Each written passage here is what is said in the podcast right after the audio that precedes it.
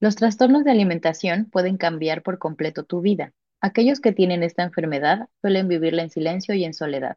Nuestra invitada de hoy es una mujer valiente que nos comparte su historia. Bienvenidos a este espacio para reflexionar, analizar, debatir o simplemente conversar de todo aquello que estás pensando, pero que no te atreves a decir o no te sientes preparado para externar. Nosotras descubrimos que pasamos mucho tiempo dentro del closet. Y hoy queremos invitarte a salir con nosotras. Esto es El Closet.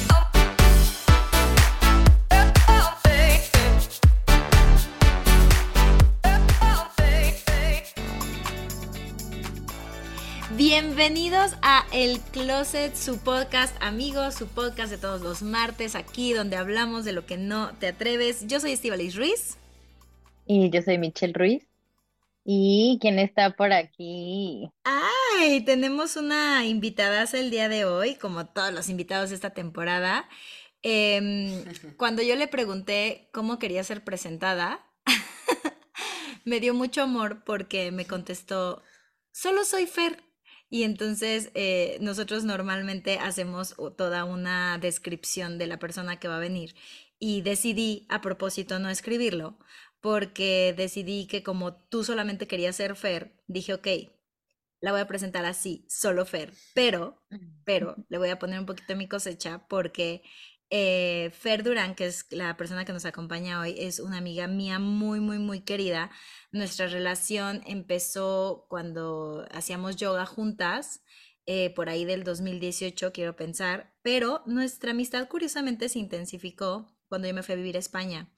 Ella es una chica que yo admiro mucho, eh, me parece que es una mujer muy valiente, Em, que tiene mucha sabiduría para, para, compartir con su comunidad. Ella actualmente es maestra de yoga eh, y embajadora de Lululemon y se tiene que decir, porque los logros se tienen que decir, pero más allá de todo esto, ella es una chica que por todo lo que ha vivido, ¿no? Que ya nos contará más adelante, em, no solo es una sobreviviente, sino que creo que es una mujer que tiene eh, mucha valentía en su ser y eso es lo que e, es la razón por la que hoy te, invitamos a este programa porque queremos que nos compartas esa valentía que tú vives a diario. Así que muchas gracias, Fer, gracias por estar aquí. Vale, ya me vas a hacer llorar iniciando. ¿Qué pasó? Nos gusta hacer llorar. Chillona. Bienvenida, Fer. Gracias, gracias, Mish. Gracias por tenerme aquí, por haberme invitado, por quererme dar este espacio. Gracias, Vali, por tus palabras. Ay, oigan, pues fíjense que hoy tenemos un tema este denso, que por cierto, Mitch, eh, te quiero contar que un amigo tuyo que nos sigue por en el closet me escribió y me dijo, oye, a veces se ponen densas. Y yo, Y yo, ¿Cómo crees? y yo, pero esa es la idea de... No, no, lo vamos a balconear aquí, luego te digo. Pero, o sea, sé que me lo dijo en el buen sentido, Obvio. Pero es como... obvio, lo mato. pero es verdad que a veces pasan estas cosas, ¿no? Em, pues el closet finalmente, la, la, la, finalidad de este podcast es que hagamos, eh, toquemos temas que a veces los tenemos muy guardados, ¿no? Porque socialmente no es correcto hablar de ellos. Es que al final, esa es la premisa del closet. Eh, incomodar, incomodarnos, incomodarnos. Incomodarle. ¿No? Pero incomodarnos para evolucionar siempre. Entonces, miren. Total. Eh, Fer, nos, va a hablar, esto, es más eh, una entrevista, evidentemente aquí no hay especialistas, ¿no? O sea, esto es una entrevista porque queremos que ella desde, desde lo que ella ha vivido, más bien, nos comparta cómo ha sido su camino a través de los desórdenes alimenticios. Eh, no sé si recuerdan que en algún episodio nosotros hablamos de amar a nuestro cuerpo. Eh, y yo también, yo comenté que yo he tenido algunos desórdenes, pero a veces los desórdenes se pueden convertir en trastornos. No sé, e, esta pregunta la voy a votar aquí para las dos, tanto para Fer como para Mitch.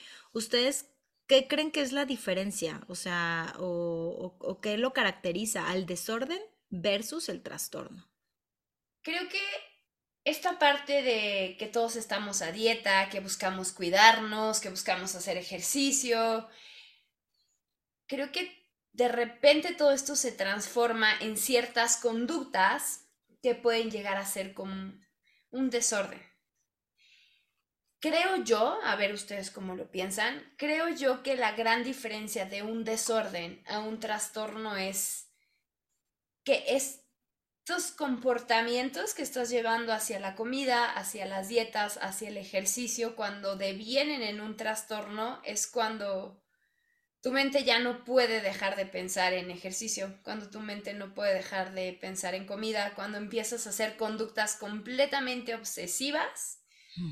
hacia la comida o hacia ciertos actos que tienen que ver hacia la comida. No sé si me, si me hice entender. Creo que ese es el, como la gran diferencia de un desorden a un trastorno. 100%. Sí, creo que le diste así como al, al clave, ¿no? O sea, de entre algunas diferencias, creo que la más es esta, porque ya cuando una acción imposibilita tu desarrollo de tu vida cotidiana, tus relaciones, tu trabajo, tus objetivos de vida, yo creo que ahí es ya cuando se vuelve un trastorno. Y esto en términos generales, ¿no? Como lo hablábamos en su episodio de, en su bonito episodio de depresión y ansiedad, lo mismo, ¿no? O sea, no es lo mismo estar triste a presentar acciones o actitudes que se vuelven frecuentes y que ya desenvuelven en un trastorno. Yo creo que estamos todas en el mismo canal. Correcto, correcto. Entonces, a través de esto, Fer, em, o sea, yo, yo, sé que este tema para ti es como súper fuerte y antes que nada te agradezco que, que, quieras estar aquí con nosotras y que quieras compartir esto porque cuando tú y yo lo hablamos, y te lo ofrecí, eh, tú lo primero que me dijiste es sí quiero porque me gustaría abrir este espacio para otras personas, ¿no? Que están en, pues, en mi mismo barquito, ¿no? Y que necesitan no que alguien que no sabe mucho del tema les diga, haz esto o no hagas esto, ¿no? Sino necesitan escuchar de alguien que sí lo ha vivido, que se sientan comprendidos. Em, entonces, así, eh, brevemente como tú quieras, ¿tú podrías explicarnos cómo fue que, sí, cómo fue que entras a este trastorno? Bueno, les platico un, poquito de mi historia. Yo tengo 36 años. Eh, empecé de, las, de los como vagos recuerdos que tengo, empecé desde los 12 años de edad. Me acuerdo mucho que en mi casa ha habido como conductas, sobre todo que yo había observado en, mi mamá, cuidando su cuerpo y todo. Y me acuerdo que ella tomaba pastillas para bajar de peso. Eh, me acuerdo que, que hacía ejercicio. Y empecé yo también como a irme a esta área de hacer ejercicio, con mi mamá sobre todo. Y no me acuerdo, o sea, y le soy muy honesta, no me acuerdo específicamente qué fue lo que dije, hoy voy a dejar de comer. Mm. Yo solo me acuerdo que empecé a, a, quitar cosas en mi comida, empecé a restringir ciertas cosas, porque en mi casa no, o sea, se los digo honestamente, nunca fue un, estás gorda o deja de comer para nada. Solamente yo observaba que mi mamá quitaba como ciertas cosas de su comida. Eh, les a mi mamá empezó a hacer aerobics y yo iba con ella. Y creo que de ahí fue que me empecé como a enganchar. Empecé a quitar comida, empecé a restringir muchas cosas. Y fue de repente en donde se me fue de la mano. En donde yo me acuerdo que a mis 12 años empecé a esconder comida. Escondía comida. Eh, empezaba a hacer más ejercicio y así, y así se me fue de la mano hasta que de repente un día pues yo ya no yo ya no tenía una Fernanda, perdí completamente me perdí completamente. Entonces, realmente yo solo me acuerdo cómo fue que empecé a quitar, a quitar, a quitar, a quitar, a quitar a tal grado que inclusive escondía comida en mis cajones. Oye, 12 años, estabas muy pequeña. Muy chiquita, muy, muy chiquita y esto fue en un tiempo en donde los trastornos alimenticios aún no tenían como tanto, como que no sonaban tanto. Ahorita ya mm. empiezan a sonar más, sin embargo, sí les quiero confesar una cosa. O sea, sí suenan más los trastornos alimenticios, pero todavía es como un, ay, pues ya deja de comer o, ¿no? O, come, todo es tan fácil. Y, realmente eh, es un infierno, es un infierno. ¿Tú te das cuenta que tienes un desorden alimenticio en algún momento de esos años? ¿O tú, quiero tratar de entender si tu cabeza no se da cuenta? O sea, así como, me, así como comentas que no te diste cuenta en qué momento se te fue de las manos, de esa misma manera tú te das cuenta que ya estás metida en ese trastorno de alimentación o hay como o, tú crees que existe como una negación Sí, sí existe una negación porque sobre todo se los platico al, al, inicio, inclusive hasta para mis papás, para mi familia era algo completamente desconocido. Mm. Y yo me acuerdo que había muchísimos problemas en mi casa, obviamente porque mi mamá encontraba comida en, cajones. O sea, imagínense que mi madre me subía de desayunar un sándwich y yo lo escondía y podía pasar un sándwich dos semanas ahí. Y de repente pues mi mamá me alzaba la ropa y encontraba ahí la comida y yo no es que viviera en la, en la negación cuando estaba más pequeña, es que no sabía. O sea, yo solamente me veía en un espejo y me sentía gorda. Y yo lo que quería era bajar de peso y yo lo que quería era... O sea, ¿tú, tú, tú crees que eso es más como dismorfia corporal lo que te pasó? Porque ves que dicen que también cuando tú te ves al espejo y, o sea, te ves gordo, ¿no? O sea, o sea, que tú no ves la realidad de tu cuerpo, eso es una dismorfia corporal. Claro, claro, definitivamente, definitivamente, y hasta la fecha he luchado con eso, pero ahora ahora caigo en conciencia que sí es una dismorfia corporal porque te ves al espejo y te cuesta trabajo ver como las personas te dicen, ¿no? O sea, que estás muy delgada y es de dónde, de dónde, porque aparte te ves, pero quisiera poderles como explicar, es un sentir, es un sentir por dentro que no te sientes a gusto, que te sientes mal con tu cuerpo, te sientes pues sí, en mi caso es gorda, o sea, ¿para qué, para qué tapar la palabra, no? O sea, es literal. Mm. Y, y, como les platicaba en este tiempo, eh, yo me sentía así, me, me, veía y me sentía, entonces por eso era, no, no quiero subir de peso, necesito esconder la comida. Y se me fue de las manos y se me fue por completo y era la desesperación de mi mamá sobre todo. Yo me acuerdo, pobrecita, me decía, es que deja de esconder la comida, ¿no? ¿Y por qué lo haces? Y era, era, eran peleas muy feas. Mi, y mi papá siendo médico se desesperaba también porque decía, es que, ¿qué es esto, no? Mm. Eh, me acuerdo que cuando estaba pequeña, tenía 12 años, siempre he sido muy alta. Medía unos 70 a mis 12 años. Wow. Sí, sí, y era una niña que llegué a pesar 40 kilos. Ay, sí, muy chiquita. 40 kilos, 40 kilos. Yo, la, yo ahora, que, ahora que he estado yendo a terapia y todo con otros terapeutas que como que intentan buscar un poquito como que rasga, eh, rascarle, hay muchas cosas que no me acuerdo de mi infancia. No sé si yo como, a lo mejor si fueron dolorosas o algo así, los bloqueé, pero yo solo mm. me acuerdo esta etapa en la que, porque yo soy de Acapulco, Llego aquí a la Ciudad de México y me acuerdo que estaban buscando mis papás meterme a, a, nutrición, meterme, no había espacio en nutrición y había estas clínicas de rehabilitación para eh, trastornos alimenticios, pero pues no somos una familia de mucho dinero y son clínicas muy caras, que por cierto ahorita también les voy a platicar esa historia que no, ahorita no quiero salirme del tema, pero también sí quiero dejarlo muy claro porque esto es algo bien importante porque habemos muchas personas que no tenemos todo el dinero y que necesitamos la ayuda y que cuando te acercas a especialistas te cobran como si fuera un riñón, ¿no? Y, y perdón que ahorita me vaya a poner a llorar porque me da mucho coraje porque justo ahorita en, en estas semanas he estado buscando ayuda y dices, es que no puede ser, ¿sabes? Sí, se aprovechan del dolor ajeno.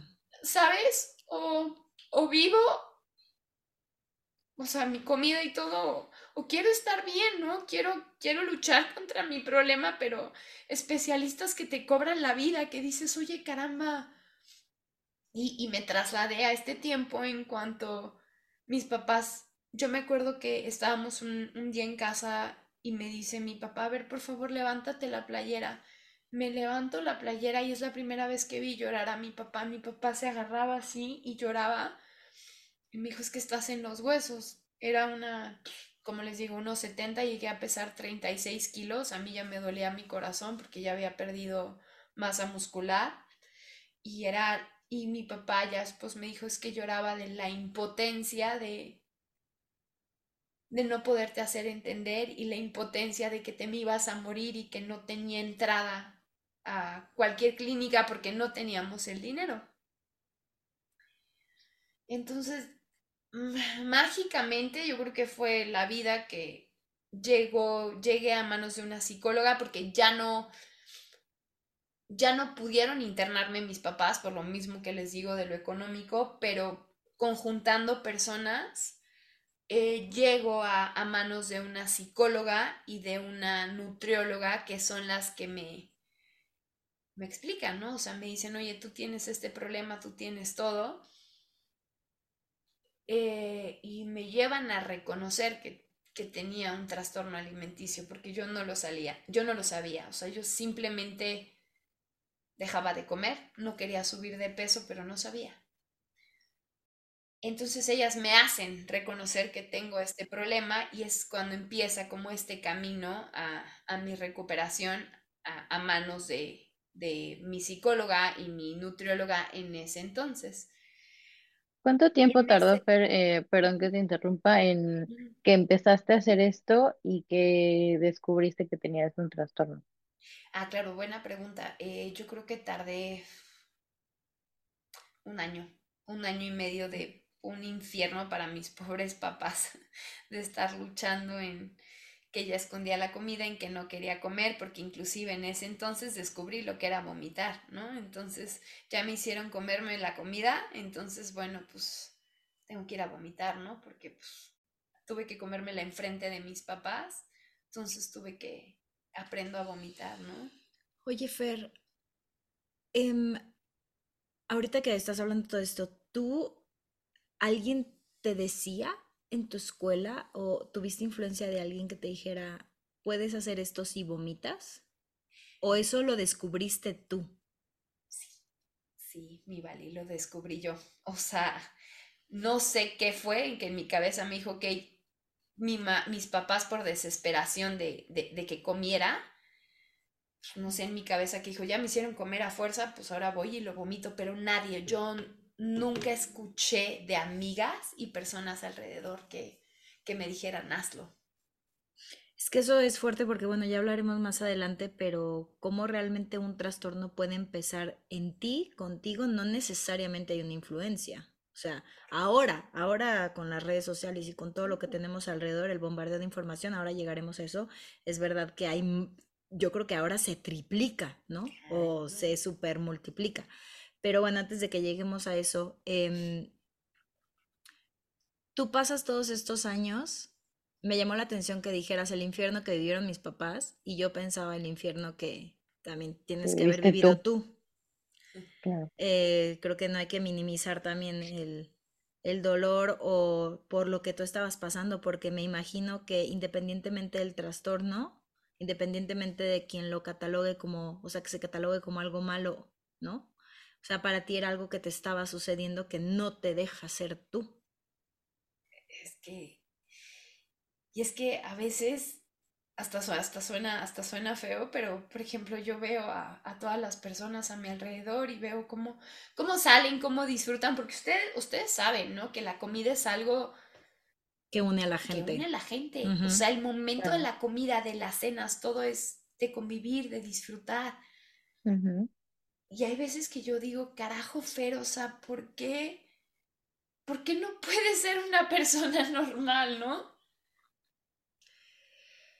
Y es que quisiera yo poderles explicar, y es que yo creo que todas las personas que tenemos un trastorno alimenticio y que somos conscientes, queremos cambiar, queremos disfrutar, pero ¿cómo quisiera explicarles que cuando, inclusive cuando te invitan a comer o algo, quieres disfrutarlo, pero en tu cabeza es, puta, si te lo comes ya tienes que hacer esto, si te lo comes ya te estás comiendo tantas, tantas, y empieza tanto, tanto, tanto, tanto, tanto, y es esta, porque se me olvidó decirles, o sea, el trastorno alimenticio son dos vocecitas, es la vocecita del trastorno y la vocecita que pues yo le digo que es como tu alma, ¿no? El que esta parte de ti que quiere estar bien, ¿no?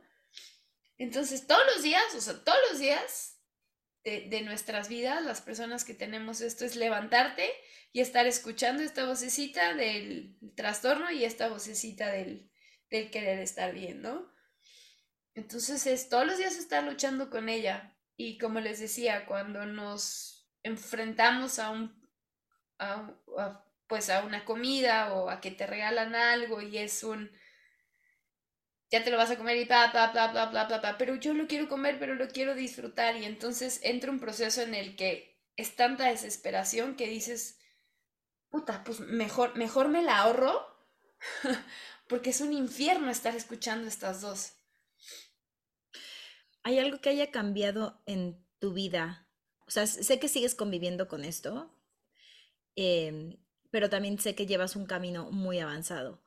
Em, antes, cuando todavía no se te hacía difícil controlarlo, porque de, hecho, el hecho de que estés hablando de esto aquí, a mí me parece que has dado muchos pasos hacia adelante, porque lo tienes muy consciente, ¿sabes? Y entonces creo que eso para mí es como que vas eh, en la meta, ya sobrepasaste la meta, ¿no? O sea, de las pequeñas metas que nos vamos poniendo. Pero antes, cuando todavía no estabas en esta conciencia, ¿hubo cosas que perdiste, hubo cosas que cambiaron en tu vida debido al trastorno? Sí, definitivamente, sobre todo a, como empecé muy chiquita, de mis 12 años, 13 años, pues la plena adolescencia, pues, es la fecha que, como les digo, cuando he ido con, con psicólogos que vamos a tratar esta etapa, yo no me acuerdo de nada. O sea, no. Mm. Perdí completamente esta etapa de la adolescencia que a lo mejor muchos lo, lo han disfrutado. Yo no me acuerdo de absolutamente nada. Obviamente también me pierdo muchas veces hasta la fecha de, pues sí, de, de, salir, de disfrutar, de hacer, porque creo que todas las personas que tenemos un trastorno somos de rutinas y no nos saques de nuestras rutinas porque entramos en ansiedad inmediatamente, ¿no? Entonces creo que hasta la fecha, y, y, no es como un, híjole, pobrecita a mí, no, porque pues obviamente yo soy muy consciente que me limito de hacer muchas cosas, sí porque quiero, pero porque hay muchas veces que digo, ¿sabes qué? Prefiero no hacerlo, pero estar lidiando con esto que diga mi vocecita. No sé si, si me di a entender. Sí. Yo quisiera regresar un poco, Fer, al momento en el que entraste con esta psicóloga y te dijo, tú lo que tienes es un trastorno alimenticio. ¿Qué, qué pasó ahí contigo? O sea, que más allá de que cambió en ti, ¿qué sentiste, qué pensaste, qué, qué pasó en tu vida en ese momento? Pues mira, ¿sabes una cosa, Mitch? Me acuerdo que estaba tan chiquita y estaba ya tan cansada, tan agotada ya de, de seguir haciendo lo mismo, que dije, bueno, pues va, Dije, bueno, va. Entonces, si me van a ayudar a estar bien y a estar bien con mi familia y todo, pues venga lo que se tenga que hacer. Y, y fue mágico, empecé a cambiar mucho lo que sí quiero platicarles es que algo que me sacó por completo en, ese tiempo fue que empecé a surfear. Entonces, cuando yo empiezo a surfear fue como un, tengo que comer para estar bien, tengo que comer para, para surfear. Eso fue lo que, lo que fue un boom para mí. Pero creo que el, como me preguntaste, Mitch, creo que fue el, solo quiero recuperarme a mí en ese, en ese entonces. Solo quiero callar a esta, esta vocecita que tanto, que tanto habla. Yo sé que tú estudiaste para piloto aviador, ¿cierto?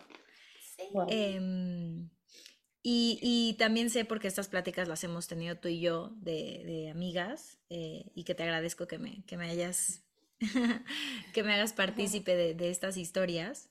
Em, yo sé que tu camino en, de, como piloto se vio un poco truncado eh, y, y, fue un poco también por el tema del trastorno, ¿no? Pero también sé que ahí encuentras al yoga. ¿Cómo es esa transición y cómo es que entras también al yoga? Digo, también con todo este bagaje que mm, eh, hay que decir, ¿no? Que luego la gente piensa, ay, si eres maestro de yoga tienes que ser así, 100% iluminado, 100% perfecto, y hay que recordar que al final somos personas, ¿no? Y que estamos en un camino de sanación, de evolución. Em, pero ¿cómo es que el yoga llega a cambiarte o ayudarte quizás también, ¿no? Como otra herramienta en, en esto que estás transitando. Ah, bueno, cuando, ahora que les decía eh, que empecé a surfear, empecé a surfear un rato, estuve muy, muy bien. Obviamente, pues llegó un momento en el que este, ya, ya tenía 18 años y pues hay que estudiar algo, ¿no? Como te dicen todos, tienes que estudiar, no puedes siempre vivir de surfear, sobre todo me escucho la voz de mi papá, ya tienes que, tienes que hacer algo, ¿no? Eh, entonces decido estudiar aviación me, me titulo con, como, pues como piloto comercial de, de línea aérea. Vuelo por un ratito, pero ya en ese entonces empecé también con, ahorita atando un poquito de cabos, empecé con una relación un poquito tóxica con un novio. Mm. Eh, ahí como que empiezo ahorita a darme cuenta que hubieron muchas cosas en las que otra vez empieza a despertar esta vocecita del, trastorno. Pero bueno, para, no meterme a, ondas amorosas, vuelo, vuelo un ratito y en esa etapa del, del volar me ofrecen un trabajo en un crucero porque hago un pequeño paréntesis, desde muy pequeña mi, mi, papá, mi hermana y a mí siempre nos ha llevado a viajar, entonces siempre hemos estado muy en contacto con los cruceros. Y a mí siempre me ha gustado viajar, a mí siempre me han gustado los idiomas. Entonces, en este lapso me ofrecen un trabajo en el barco, en un crucero. Ahí, cuando acepto el trabajo en el crucero, marco un punto final en la aviación y me subo a trabajar en un, en un barco. Cabe mencionar que en un barco las jornadas de trabajo son larguísimas, el estrés que se maneja es excesivo.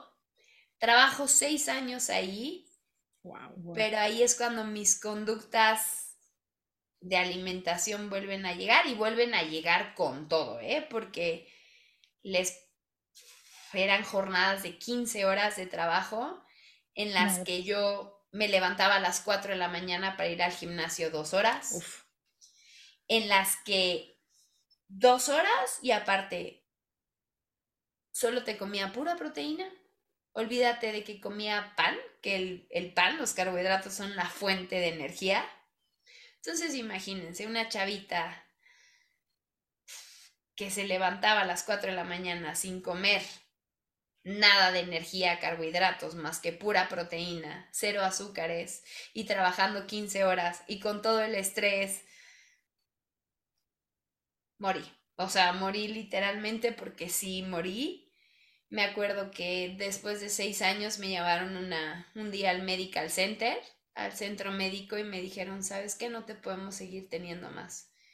Eres una chavita que nos implica un riesgo, mides 1,76 y pesas 40 kilos. Entonces el día de mañana te desembarcamos porque no, no nos podemos seguir arriesgando contigo.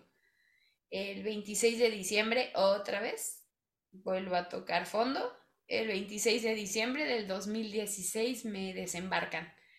Me desembarcan en Florida y me acuerdo que pues, me bajé del barco con mis maletitas, no le avisé a nadie. Y en el fondo era otra vez la, otra vez la regaste. Literal la cagué. Si otra vez la cagaste, no pudiste volar por lo mismo, porque el estrés me mata. Me subo a un barco y en vez de aprovechar todo lo que hay, otra vez la regué. Me regresan a mi casa y me acuerdo que llego a Acapulco tocándole la puerta a mi mamá y, hola, ma, ya llegué. Obviamente, pues soy su hija y les dio gusto verme, pero, pero estaba hecha una piltrafa. O sea, la gente me veía en la calle y me veía como con esos ojos de morbo, así como, ¿qué onda con esta chavita? Era como un zombie, como esta serie que se llama The Walking Dead, literal. Este, y, es que como quisiera poderles explicar la sensación de, no sé si les ha pasado de que están, pero no están. O sea, de que saben que existen, pero que no saben dónde están. Mm.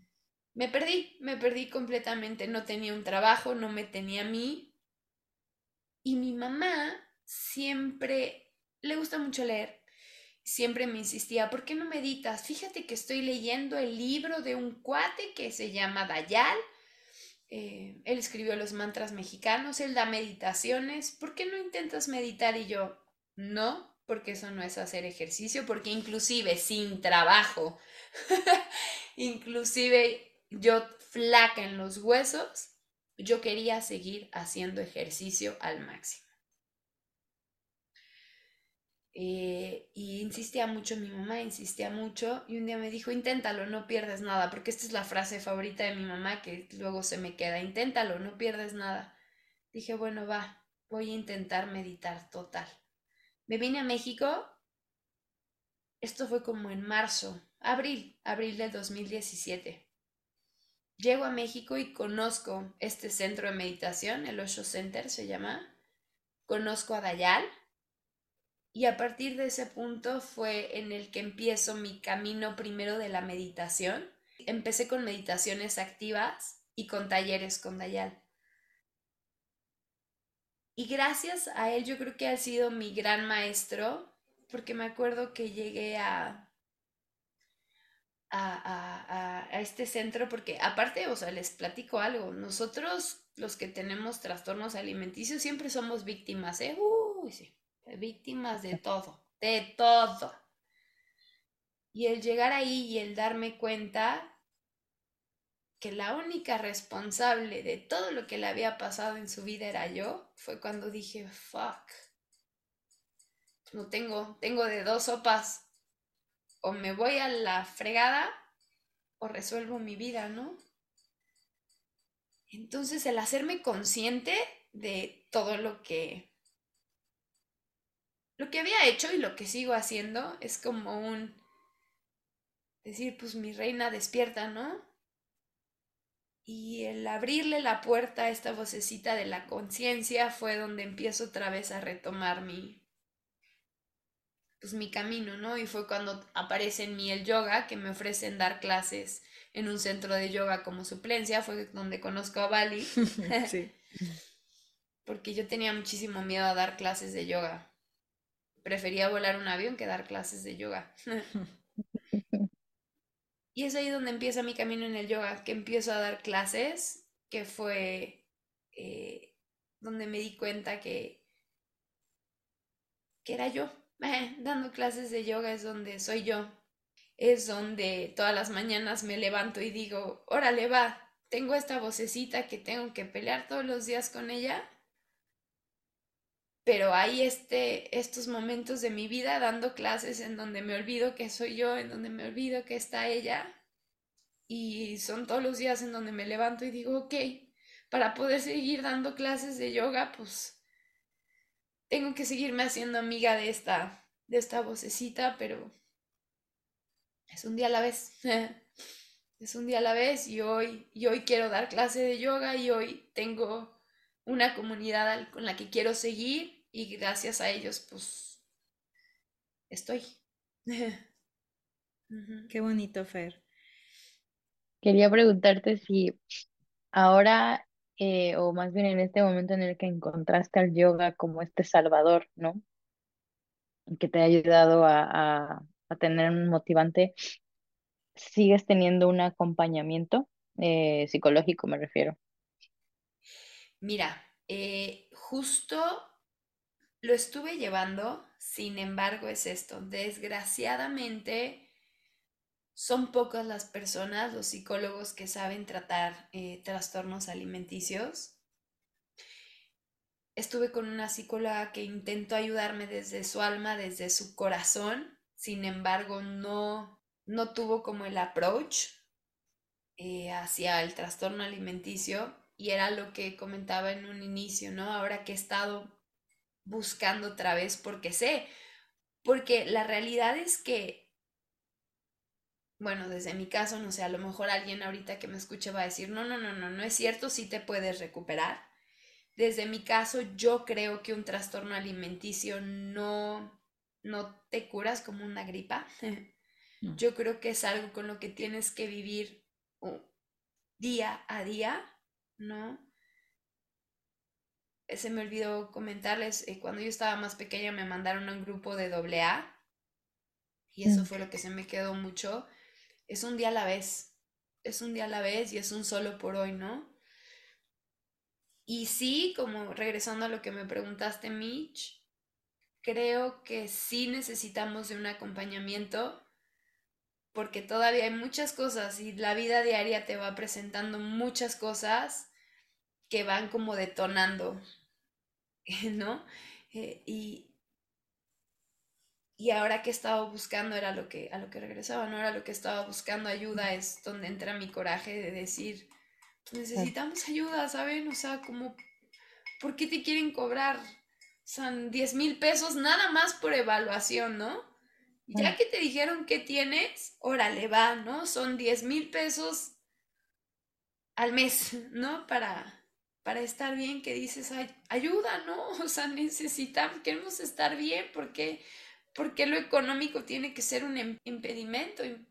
Sí, tendría que haber un poco más de ayuda, ¿no? O sea, Total. Eh, del gobierno, pienso yo. del gobierno y obviamente los especialistas que como lo dices, ¿no? La persona que te quiere ayudar con todo su corazón no sé, te juro, me cuentas esto, me- obviamente comparto tu rabia, pero te dan ganas de, de, no sé, abrir, ¿sabes? Lugares que obviamente ofrezcan esta ayuda especializada, pero que tengan el acceso a, a gente que no tiene diez mil pesos para esto, veinte mil pesos para lo otro, y luego se te quieren cobrar en dólares, ¿no? Entonces dices, oye, men, eh, tengo un trastorno, no estoy aquí de vacaciones, ¿sabes? O sea, ayúdame, como dices, ¿no? Totalmente de acuerdo, totalmente de acuerdo y totalmente compartida la rabia contigo. Por eso cuando Bali me, me dijo que, que si quería estar aquí, le dije que sí, porque yo, yo no soy, no soy perfecta y hasta la fecha la sigo regando y la sigo regando mucho. Pero yo solamente estoy aquí porque quiero que si alguien que sufre de, de un trastorno alimenticio, sea lo que sea,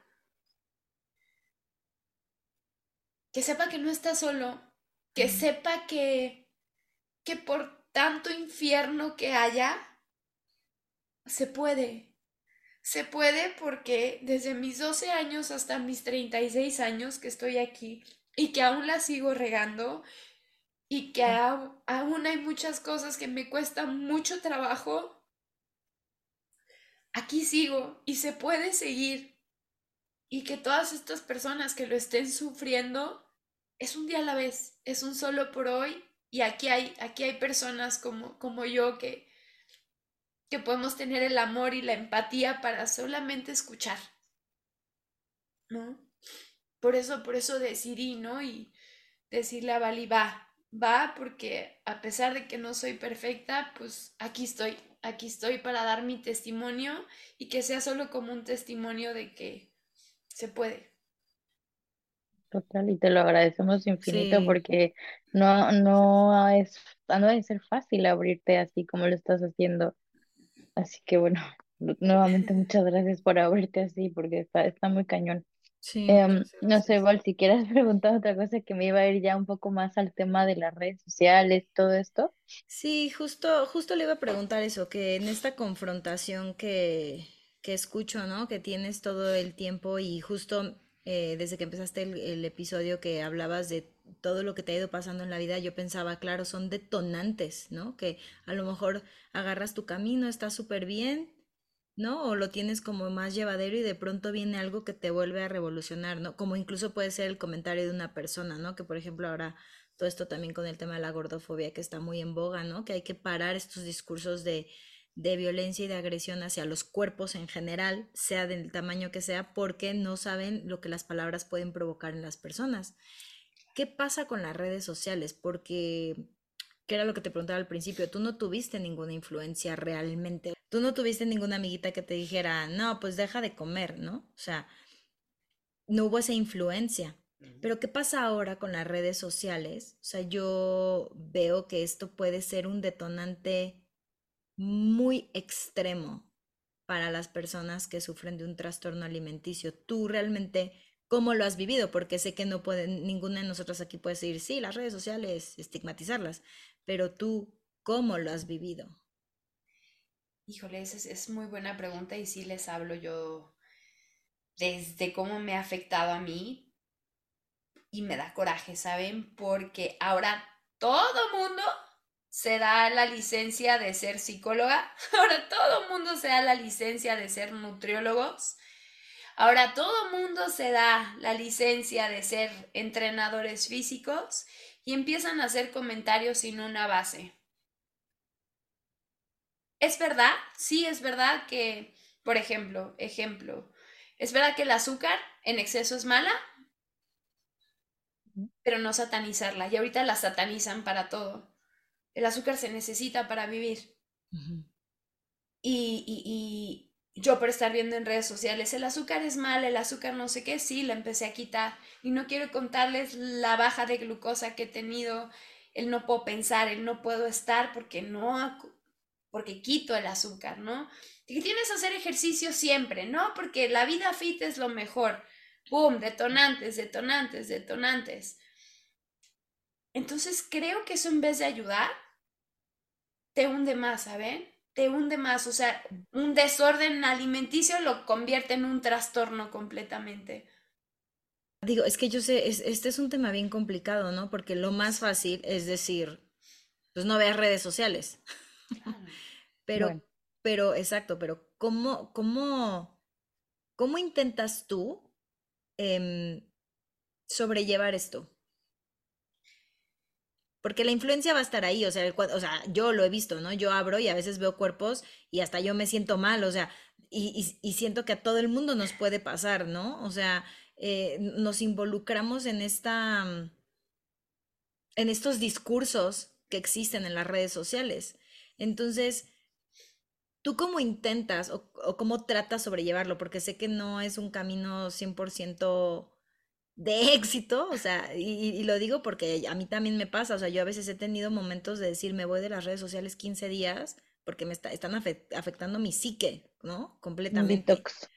Un detox, pero ¿tú cómo lo sobrellevas? Sobre todo, por, ejemplo, ahorita que sé que tienes que estar presente en redes con todo tu tema de que eres embajadora, que tienes una comunidad, que al final ahora las redes sociales se han vuelto una herramienta de trabajo también. Desgraciadamente. Entonces, ¿tú cómo intentas sobrellevarlo?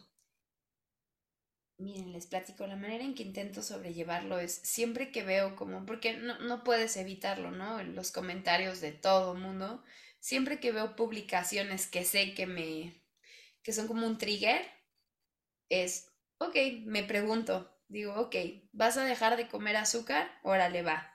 ¿Te acuerdas cómo te has sentido? ¿Te acuerdas lo mal que te pones?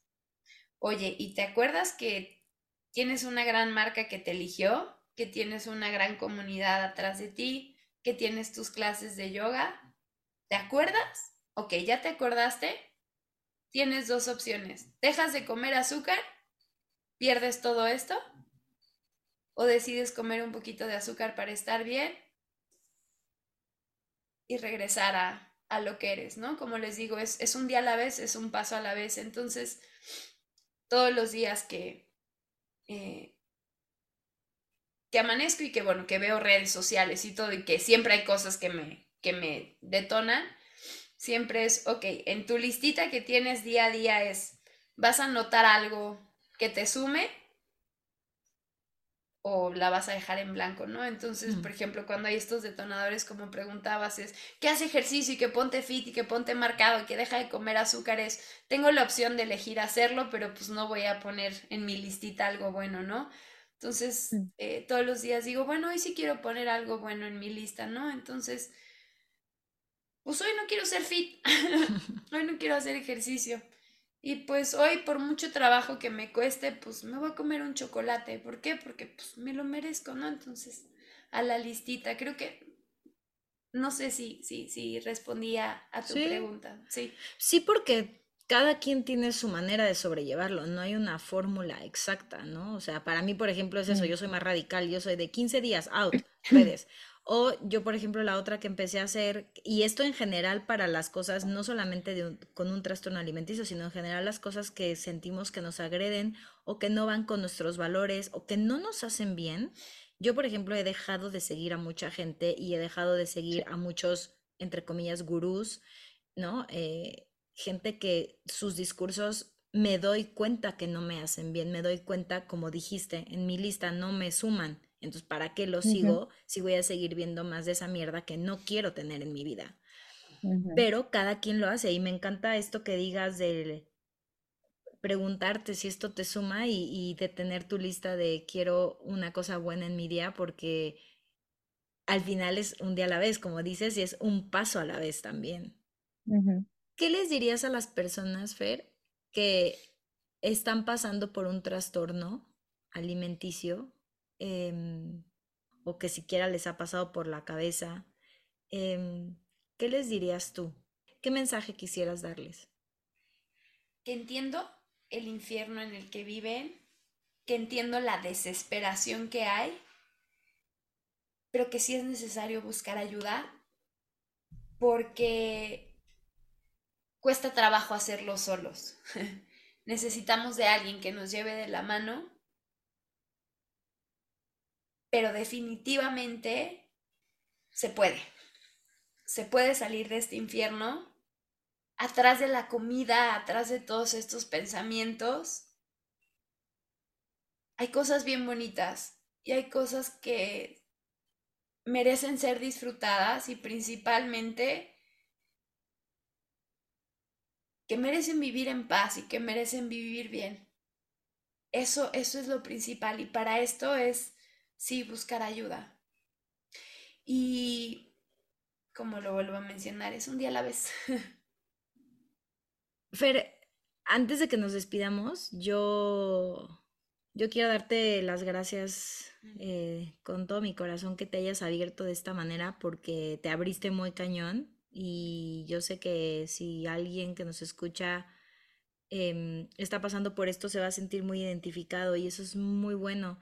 Yo, yo, por supuesto que no me siento nada apta para dar recomendaciones en estos temas porque no, no sé cómo se vive sí creo, por lo que he visto, que esta parte de tener una conexión con tu cuerpo y volver a conectar con tu esencia más pura ayuda.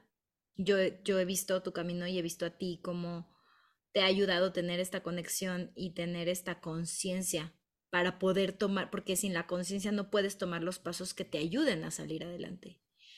Em, para mí, tú eres un ejemplo de resiliencia muy cañona gracias por compartirnos la experiencia. Eh, gracias sobre todo por abrir tu corazón y, y, que sepas que tu camino, o sea, yo sí tengo esta creencia de que todos venimos aquí a aprender algo y evolucionar y hay, cosas que, que son muy complicadas y que son muy fuertes, pero eso también hace que seamos unas personas que podamos ayudar a otros, ¿no? O sea, siento que en la medida en la que es muy difícil o fuerte para ti, es en la medida en la que también tú puedes compartir y es lo que estás haciendo ahora.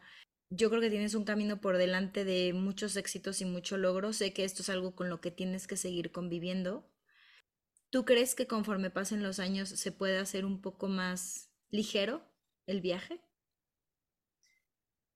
Sí, definitivamente sí, pero siempre con esta conciencia de que yo no, de que no quiero regresar a lo que era antes, de que no quiero perder cosas, porque un trastorno alimenticio te quita y te quita mucho, te quita vida, te quita cosas bonitas. Y, y sí, o sea, sí es un día a la vez y un día a la vez sí quiero seguir sumando cosas buenas a mi lista de todos los días. Entonces, definitivamente, pues sí, cuesta mucho trabajo y todo, pero, pero sí, aquí voy a seguir sumándole a esta listita. Qué bonita. Muchas gracias, eh, Fer. La verdad me, me moviste todas las emociones. Casi no puedo hablar, em, porque en algún punto me sentí ligeramente identificada contigo. Yo, lo platicaba en este episodio que tuvimos de la temporada pasada. Em, nunca he estado en tus zapatos ni lo estaré y precisamente por eso te agradezco mil que te hayas abierto como lo has hecho hoy. Y de verdad que, que, que qué afortunadas y qué afortunadas las personas que te escuchan de poder escuchar tu, valga la redundancia, tu, tu, pues tu testimonio, como lo llamaste, ¿no? Porque muchos los puedes, ¿sabes?, agarrar en el momento preciso para detener y no caer en un trastorno. Entonces, eres una valiente y pues muchas gracias. Gracias, Mish, muchas gracias, gracias. Y pues les vamos a dejar las redes de Fer, síganla de verdad, o sea, que sepan que en este camino pues todos somos humanos, ¿no? Nadie es perfecto, nadie tiene por qué ser perfecto. Si fuéramos perfectos, pues qué hueva de mundo sería. Entonces yo siento que no estaríamos aquí, estaríamos allá arriba en la conciencia universal y no estaríamos en este mundo mortal. eh, ella para mí, o sea, creo que este logro que te pasó con Lululemon es algo maravilloso.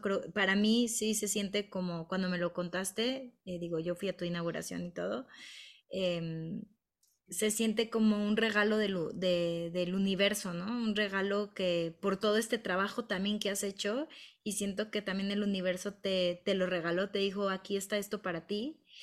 Y, mm, y pues nada, síganla. Eh, es una gran maestra. Si andan por los rumbos de satélite y Polanco y tienen ganas de, de tomar yoga y, de, de, disfrutar de su esencia, porque también eso, ¿no? Los maestros de yoga, hay unos que tienen una esencia. Siento que también todo lo que te pasa es muy bueno porque eres una almita muy noble y tu esencia permea y permea a tu comunidad. Entonces, y, tu, y tus aprendizajes permean, aunque no necesariamente los hables. Entonces, si tienen ganas, les vamos a dejar sus redes para que la sigan y para que, pues, si son yogis o tienen ganas de probar, creo que ella es una, es una gran maestra y que tienen que ir con ella. Mm. Ay, gracias, Vali. Pues aquí nos despedimos. Em, gracias a todos los que se conectaron un martes más. Gracias a Fer, gracias a Mitch, eh, gracias a toda la comunidad closetera. Recuerden seguirnos en arroba el closet podcast en Instagram. Y pues cada martes escucharnos desde su plataforma preferida. Y nos vemos la próxima semanita. Muchas gracias. Chao. Gracias. Chao.